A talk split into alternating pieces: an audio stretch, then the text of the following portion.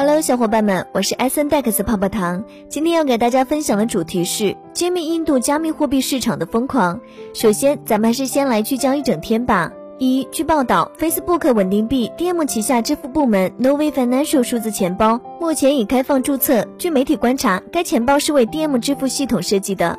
二，最近美国监管机构提交的一份文件显示。美国证券交易委员会已延长对天桥资本的比特币交易所交易基金申请的审查。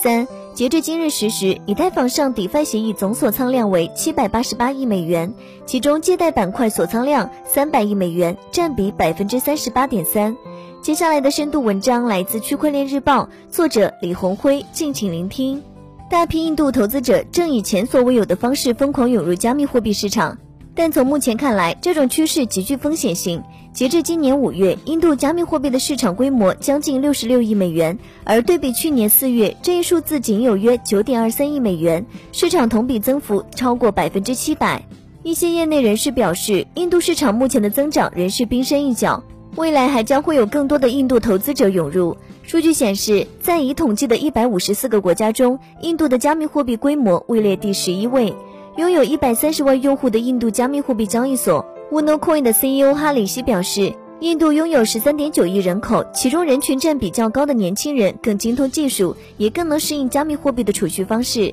尽管目前的增长趋势让一些印度加密货币交易所有了更多底气，吸引来自全球投资者的资金，但这一切都需要一个前提：印度中央银行和政府并没有介入加密市场，也暂未出台任何相关的规范化法律法规。鉴于过去印度政府与加密货币市场间的纠葛，这一隐忧在未来将更加突出。二零一八年四月，印度央行决定限制银行从事与加密货币相关的交易，而该决定曾于去年三月被最高法院驳回，这也导致了加密货币的需求在印度呈爆发式增长趋势。印度储备银行曾于五月三十一日发表声明，通知不要使用其二零一八年发表的关于禁止银行向加密货币平台或投资者提供服务的声明。自此之后，当局就开始保持沉默。目前，加密货币交易所和投资者已将印度储备银行发表的最新通知视为一种普遍解释。鉴于目前的投资规模，这种风险程度可能更具破坏性。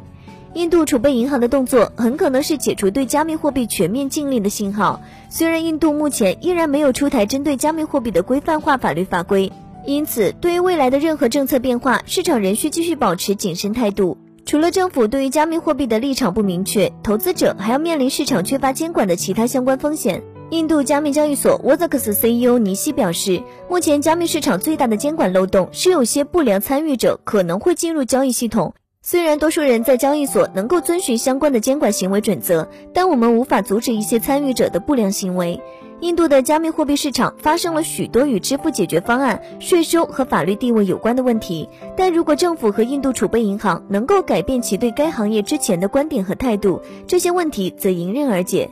随着众多项目和创新的涌现，全球加密货币生态系统正在蓬勃发展。这些相关的投资者、创业者和企业也为许多人提供了就业机会。围绕加密市场的监管，无疑有助于印度市场的良性发展。一家总部位于新加坡的印度比特币钱包初创公司 The Pay 的 CEO 艾维纳西表示，他还建议，明确对加密货币的监管将意味着加密货币能够成为与主权货币一样的资产，成为经济市场组成的一部分。目前，印度政府正在考虑出台《二零二一年加密货币和官方数字货币监管法案》。该法案可能会禁止印度所有人的私人加密货币，并建立官方数字货币的立法框架。但目前来看，投资者的热情仍未消退。上周，印度财政部长尼马拉表示，政府已经准备了一份关于加密货币的政策草案，为金融科技公司的试点项目和试验提供了一个窗口。我们已经听取了各方利益相关者的意见。内阁的记录也已准备就绪，我们只能静观其变，等待内阁考虑并通过这份草案之后，我们才能启动该项法案。